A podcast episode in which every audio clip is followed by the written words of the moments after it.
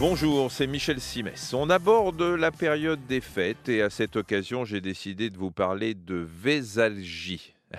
Qu'est-ce que c'est, hein, la vésalgie? Vous savez parfaitement ce que c'est. Nous savons tous ou presque ce qu'est la vésalgie. Car nous y sommes tous passés un jour ou l'autre. La vésalgie, c'est tout simplement la gueule de bois. Et il faut bien reconnaître qu'entre le Noël de la famille, le Noël de la belle famille, le réveillon du Nouvel An, elle nous menace plus que jamais à l'orée des fêtes de fin d'année.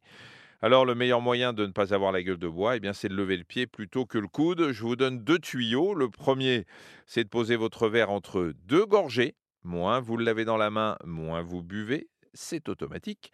Le second, c'est d'éviter les mélanges. Si vous enchaînez champagne, vin blanc, vin rouge et digestif, ne vous étonnez pas d'avoir la tête comme un tambour le lendemain matin. Si, malgré tout, vous vous réveillez un tantinet vaseux et avec la bouche sèche, que faut-il faire? La première chose à faire, c'est de boire. Boire de l'eau, cela va sans dire, mais je préfère le préciser parce que j'en connais qui croient pouvoir soigner le mal par le mal.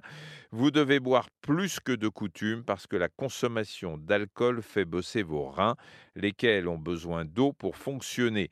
Et cette eau, les reins la puisent dans l'organisme qui très vite se déshydrate Évitez le café qui a des effets diurétiques et vous déshydrate un peu plus tout en accélérant le rythme cardiaque. Évitez également les jus de fruits, vous risquez de mal les supporter à cause de leur acidité.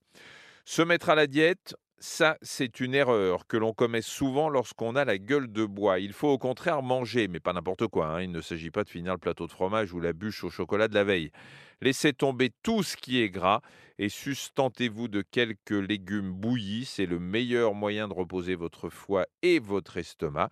Parce que n'oubliez pas que quand vous levez votre verre et que vous criez Joyeux Noël ou Bonne année, il n'est pas sûr que vous soyez le seul à trinquer. Vos organes, eux aussi, risquent de trinquer.